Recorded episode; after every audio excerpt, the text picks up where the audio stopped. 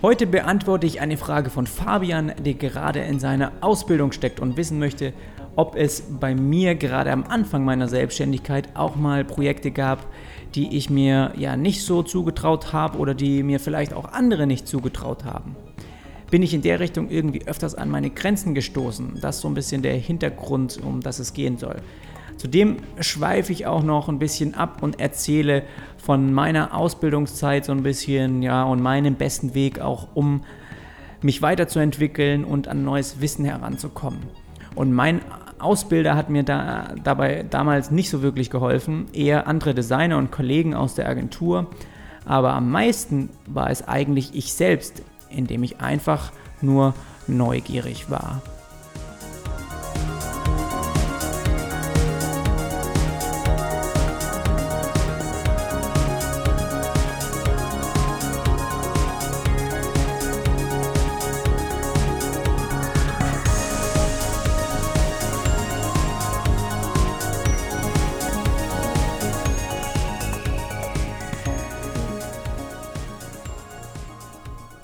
In den letzten Wochen war es ein bisschen ruhig hier in diesem Webdesign Podcast, aber das wird sich definitiv jetzt wieder ändern. Der Grund war meine Landingpage-Serie, die ich auf meinem YouTube-Channel veröffentlicht habe. Und das ist eine sehr ja, detaillierte Ausführung, wie ich meine Podcast-Website erstellt habe und wie da einfach so die Gedanken auch im Hintergrund waren. Und falls du das nicht eh schon gemacht hast, solltest du da definitiv mal reinschauen. Ähm, auch wenn du wissen möchtest, wie ich so zum Beispiel mit dem Designprogramm Sketch arbeite oder wie ich auch ein Layout präsentiere. Das habe ich zum Beispiel in dem Teil 4 gemacht. Und den Link dazu ähm, packe ich definitiv auch nochmal in die Show Notes. Gerne kannst du natürlich auch meinen Channel abonnieren, damit du in Zukunft direkt meine neuen Videos in deinem Dashboard findest. Und ich habe schon vor, auch auf YouTube hin und wieder ja mal ein Video zu veröffentlichen ähm, und ein Thema zu behandeln, weil auch nicht alles immer so einfach ähm, ja zu erklären ist über diesen Podcast hier. Und definitiv ist es dann logisch, wenn man auch mal ja, sich einfach das äh, Ganze in einem Video anschaut oder beziehungsweise ich das veranschaulichen kann. Die fertige Landingpage findest du übrigens auch ähm, verlinkt in den Show Notes. Äh, ja, kannst du dir gerne mal auf meiner Website anschauen. Die ist seit gestern live und ich bin eigentlich auch soweit sehr zufrieden damit. Falls dir da irgendwie nochmal was auffällt, irgendwelche Bugs oder sowas, kannst du mir natürlich auch gerne eine Nachricht schicken. Ja, ansonsten ähm, hoffe ich, dass das Ganze sich auch gelohnt hat und jetzt so ein paar neue Designer auch anzieht. Heute ähm, gibt es mal wieder eine QA-Folge mit einer Frage von Fabian. Und zwar hat er mir etwas äh, Längeres geschrieben. Ich lese das hier gerade mal vor.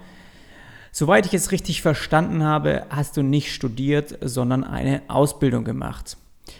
Daher meine Frage, ob du dadurch bisher an irgendwelche Grenzen gestoßen bist. Zum Beispiel, dass dir ein bestimmtes Projekt nicht zugetraut wurde oder ähnliches. Besonders in der Anfangsphase der Selbstständigkeit könnte ich mir vorstellen, dass es ohne Studium schwierig ist, da man überzeugende Projekte, welche das Können beweisen, ähm, fehlen. Hintergrund meiner Frage ist, dass ich eigentlich vorhatte, Kommunikationsdesign zu studieren, mich jedoch in meiner Ausbildung zum gestaltungstechnischen Assistenten gefragt habe, ob es mir mehr bringt, in einer guten Agentur etc. oder sowas eben zu arbeiten, anstatt zu studieren. Der Knackpunkt ist wahrscheinlich, dass man einen guten Lehrer braucht, egal ob das äh, nun an einer Hochschule oder in einer Agentur ist. Natürlich erwarte ich von dir keine konkrete Antwort nach dem Motto, das ist besser als das, da man so etwas natürlich von Fall zu Fall sehen sollte. Jedoch würde ich Jedoch würde mich deine Meinung und deine Erfahrungen allgemein zum Thema Ausbildung interessieren. Puh, das ist natürlich eine ziemlich lange Frage, steckt auch, äh, stecken mehrere auch drin. Und ja, bei mir ist das so, dass ich sowieso dieses Thema Ausbildung und als Designer ausgebildet werden und dann auf dem Markt arbeiten und gerade auch in diesem Themenbereich Selbstständigkeit da schwirren mir schon seit sehr langem ähm, verschiedene Gedanken im Kopf rum und auch über dieses Thema Studium oder Ausbildung stolper ich immer wieder oder diskutiere auch mit eben Freunden oder anderen Designern darüber.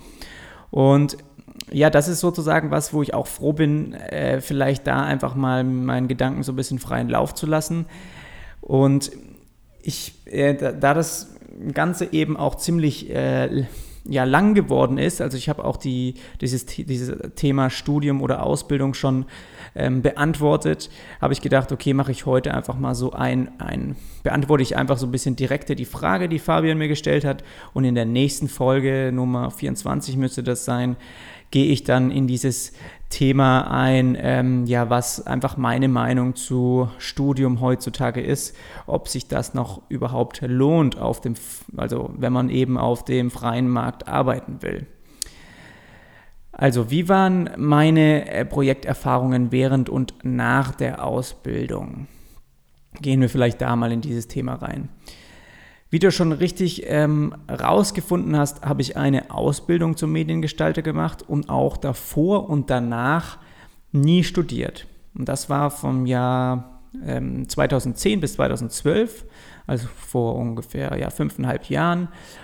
Und ob ich seitdem Projekte hatte, die ich mir nicht zugetraut habe, oder ob es auch andere gab, die mir was nicht zugetraut haben, ähm, ja, während meiner Ausbildung auf jeden Fall, also da gab es das schon, aber während meiner Selbstständigkeit eigentlich, ähm, ja, eigentlich nie. Und äh, der Grund ist folgender, dass wenn, ja, während meiner verkürzten Ausbildungsjahre, also ich habe von drei auf zwei Jahre verkürzt, habe ich von den, von den Besten gelernt und ich durfte an Projekten für wirklich große Kunden mitarbeiten. Das war damals zum Beispiel eben Mercedes oder Vodafone oder für Bosch habe ich auch viel gemacht. Und wirklich, ähm, ja, Kunden in dieser Größenordnung. Du kannst dir vorstellen, dass dir solche Kunden gerade während der Ausbildung schon hin und wieder auch ein unwohles Gefühl im Bauch machen. Und das kommt ganz einfach daher, dass du dein Handwerk noch nicht gut genug beherrschst, also sowas bei mir eben, und du eben Designabläufe erst noch kennenlernen musst oder einfach keinen Plan hast, wie man wirklich im Team ein Problem lösen kann. Und wenn ich jetzt zurückblicke, hatte ich damals gefühlt schon einen großen Druck auf mir setzen.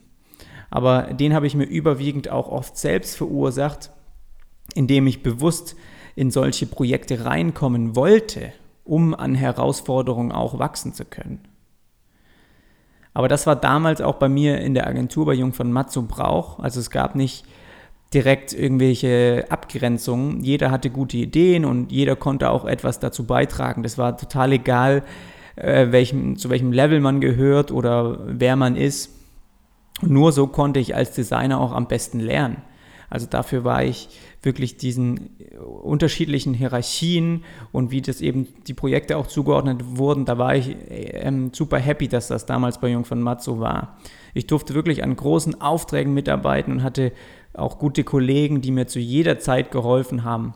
Und das heißt, ich war nie alleine oder ich konnte mich sozusagen auch immer an einen Profi wenden, falls ich mir etwas nicht zu zugetraut habe oder eben offene Fragen hatte. Und das kam natürlich auch, auch oft vor.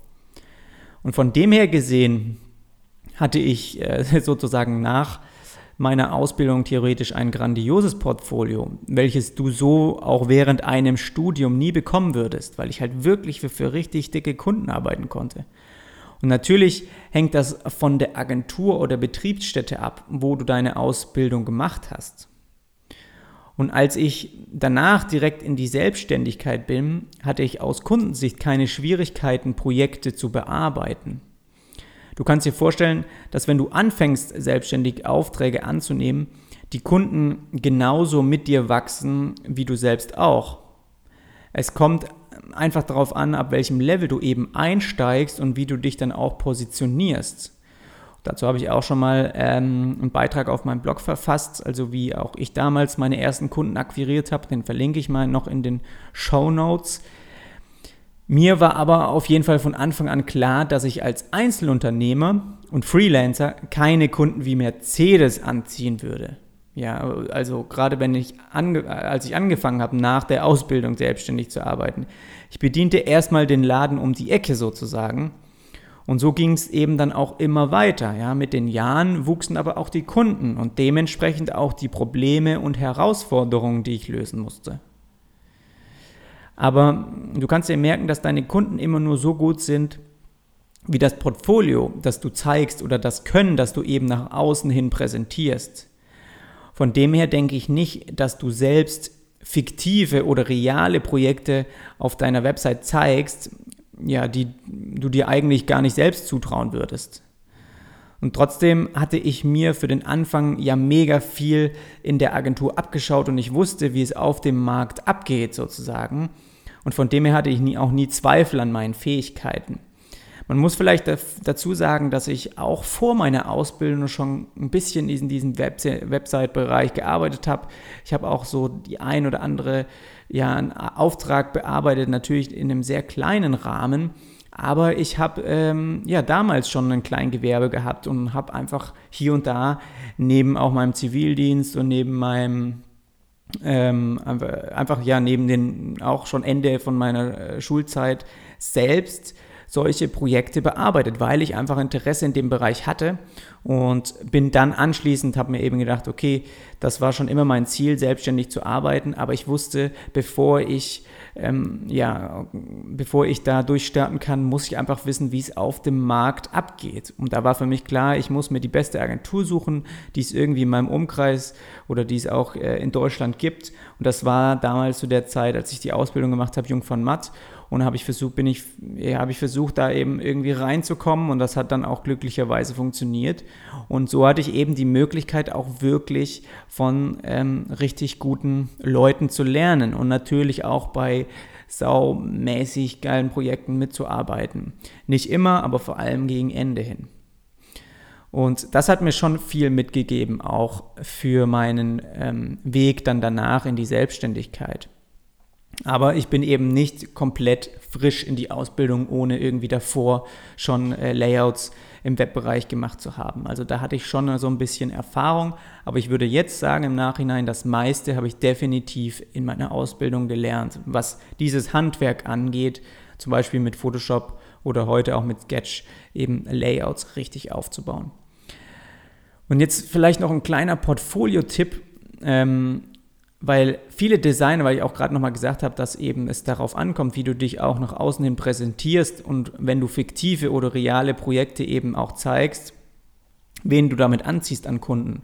Und viele Designer oder gerade Designanfänger, die schnappen sich eine, ein großes Brand wie zum Beispiel Nike oder Spotify und dann fangen sie an, die Website oder App neu zu gestalten. Und wenn das Redesign ja zu eigenen Lernzwecken dient, also wenn du da ein bisschen trainieren willst, um dich weiterzuentwickeln, dann ist das auf jeden Fall eine richtig gute Sache. Aber viele integrieren eben diese Projekte anschließend auf ihrer Website im Portfolio. Und oft wirken sie dann äh, unglaubwürdig und Kunden oder Agenturen, die sehen das sofort, dass deine Gedanken und dein Level einfach noch nicht ausreicht, um Probleme von solchen großen Unternehmen zu lösen. Und deshalb würde ich das auch erst gar nicht machen. Schnapp dir also lieber einen kleinen Online-Shop und gestalte diesen neu.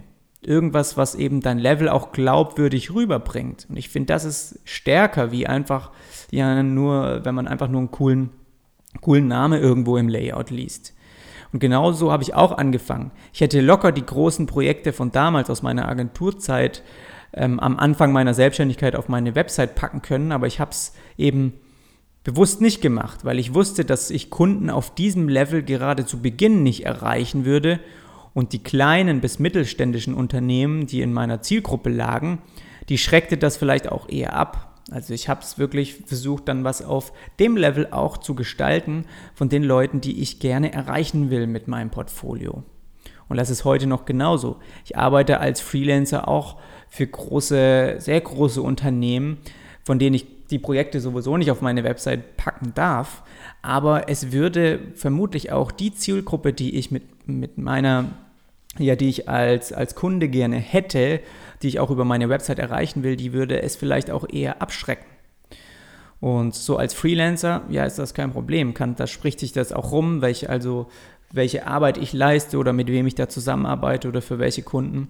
Aber ja, diejenigen, die ganz neu auf meine Website kommen, die sehen natürlich erstmal nur die Projekte, die bei mir im Portfolio stehen oder die ich zum Beispiel jetzt auch mit der Landingpage von meinem Podcast oder auf meinem YouTube-Channel, was ich da einfach veröffentliche. Da sehen die so ungefähr das Level, auf dem ich bin. Du bist auch in deiner Frage noch so ein bisschen auf Ausbilder eingegangen oder denkst, dass eben ja, es auch auf einen guten Lehrer ankommt. Und da ähm, möchte ich vielleicht auch noch mal kurz von meinen Erfahrungen erzählen. Bei mir persönlich war mein Ausbilder auch gleichzeitig in der Chefetage. Er hat mir zwar Dokumente und sowas unterschrieben und hatte immer ein offenes Ohr, sage ich mal, für mich, aber ähm, so direkt war er nicht derjenige, der mir in Photoshop neue Tricks beigebracht hatte. Das waren eher Mitarbeiter oder Designer um mich herum, die ich aber auch erst danach fragen musste. Ich weiß jetzt nicht, wie das bei dir ist, aber vielleicht ist das auch bei anderen, die in der Ausbildung sind, ähnlich. Ich würde definitiv also nicht sagen, dass es während einer Ausbildung oder auch im Studium auf deinen Lehrer ankommt. Das Wichtigste und der Grund, warum du schnell besser wirst und viel lernst, bist du selbst.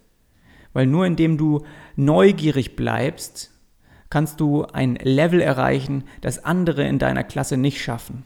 Das habe ich jetzt schon richtig, richtig oft beobachtet. Das war auch selbst immer das, was ich verfolgt habe. Und dazu gehört aber auch, über die Aufgaben hinaus zu arbeiten und sich selbst für neue Designbereiche zu interessieren, auch wenn sie nicht in dein Aufgabenfeld gehören.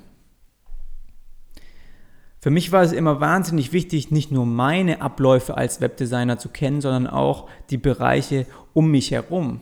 Also was passiert vor mir, was passiert auch nach meinem Designprozess.